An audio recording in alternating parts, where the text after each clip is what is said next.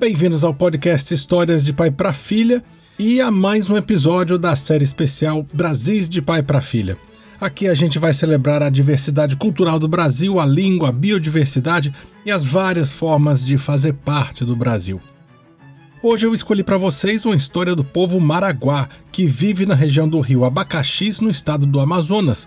Eles são excelentes contadores de histórias e também conhecidos como os Índios das Histórias de Fantasmas. Segundo a coleção Nós, uma antologia de literatura indígena primorosa publicada pela Companhia das Letrinhas, de onde veio esse texto.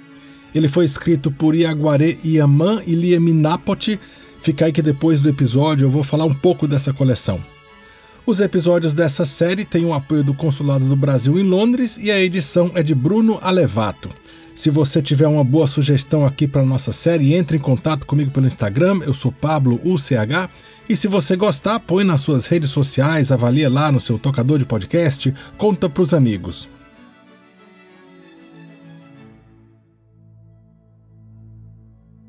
Há muito tempo, houve uma guerra medonha entre os humanos que residiam na terra e os peixes, moradores da água. Nessa época ainda não existia o peixe-boi. As pessoas matavam os peixes e os peixes matavam as pessoas. Ninguém podia entrar na água para tomar banho porque os peixes grandes engoliam sem dó. Tanto que até hoje a piraíba, o jeju, a pirarara, o candiru e a piranha comem gente. Foi quando Monang, o grandioso deus do bem, decidiu buscar a paz entre as duas partes. Ele desceu até o fundo do rio e ordenou a Guaporé, filho mais velho de Pirarucu, o grande chefe dos peixes. Vá até a superfície, transforme-se em gente e seduza a bela Panambipiã, filha de Tambanguá, Tuxaua, o chefe dos Maraguá. Mas vá esta noite, pois amanhã quero ver o resultado. Pouco tempo depois, Guaporé já estava diante da aldeia principal, transformado num belo rapaz. A aldeia estava em grande festa naquela noite. Havia chegado o tempo de Panambipian se casar.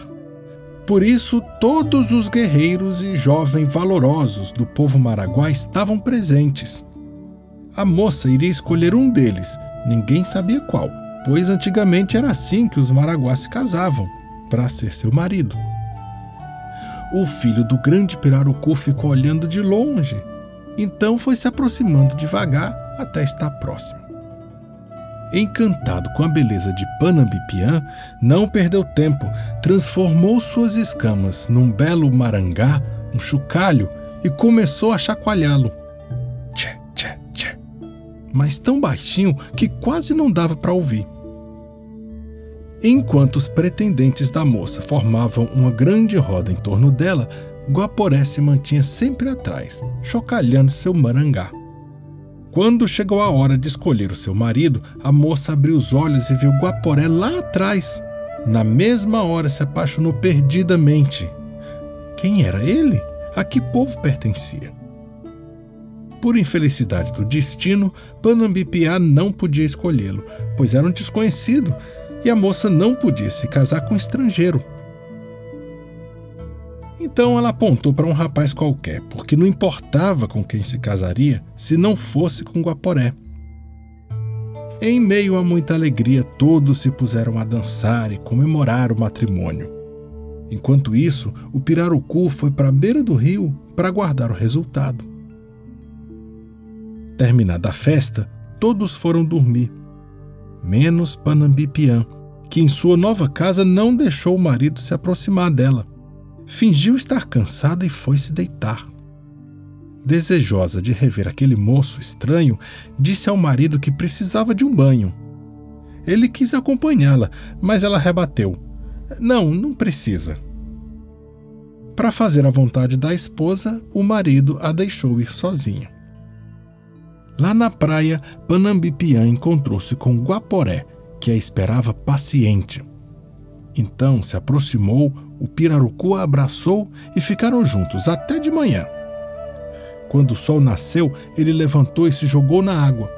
Panambipian, que tinha dormido até de manhã com estranho, não soube explicar ao marido o que havia acontecido. Envergonhada, voltou à aldeia, entrou em casa e não saiu mais. Meses depois, ela reapareceu no terreiro, grávida, prestes a ter um filho. Todos foram parabenizá-la, mas Panambipian saiu correndo e, antes que alguém pudesse impedir, mergulhou no rio. Agitados, os moradores da aldeia pediram ajuda ao Malili, ao pajé, que revelou: Essa moça grávida nunca mais voltará para o marido. Foi enfeitiçada pelos peixes e agora é esposa de Guaporé, filho do grande pirarucu, o Tuxaua dos peixes. Ela foi levar o filho para o pai verdadeiro. Seu filho nunca será gente, pois é fruto da união entre um peixe e um humano. Ele se chamará Guarungá, ou peixe-boi. Esse é o desejo de Monang, que está triste com a nossa guerra. Essa união é um pedido para que os peixes voltem a ser nossos irmãos os Maraguá nunca mais guerrearam com os peixes. Pouco tempo depois, Guarungá apareceu, boiando sereno e fazendo balacubal, seu típico ruído no porto da aldeia dos Maraguás. O Malili, ao vê-lo, ficou tão feliz que resolveu escolher o peixe-boi como símbolo maior do povo maraguá. O nome Guarungá significa feito à imagem de gente e é irmão do Piraguá, o boto, cuja origem é parecida com a sua. Quanto à sua mãe, segundo dizem, se transformou em Guaiara, mãe d'água, chamada de Yara na mitologia tupi. Eu li para vocês a história Guarungá, o peixe-boi dos Maraguá, uma história sobre esse animal que simboliza a paz entre os humanos e os peixes, contada por Iaguaré Yaman e Lia Minapote. Esse conto está na coleção Nós, uma antologia de literatura indígena organizada por Maurício Negro e editada pela Companhia das Letrinhas, que tem várias obras infantis de autores indígenas. Essa antologia, essa coleção, Nós, contém 10 histórias de vários povos indígenas, falando desde o mito da criação até histórias de amor impossível. E os textos são uma oportunidade bem legal de entrar em contato com a parte fundamental, formativa da identidade brasileira. Você vai ouvir outras histórias parecidas aqui na série, mas por enquanto, até o próximo episódio.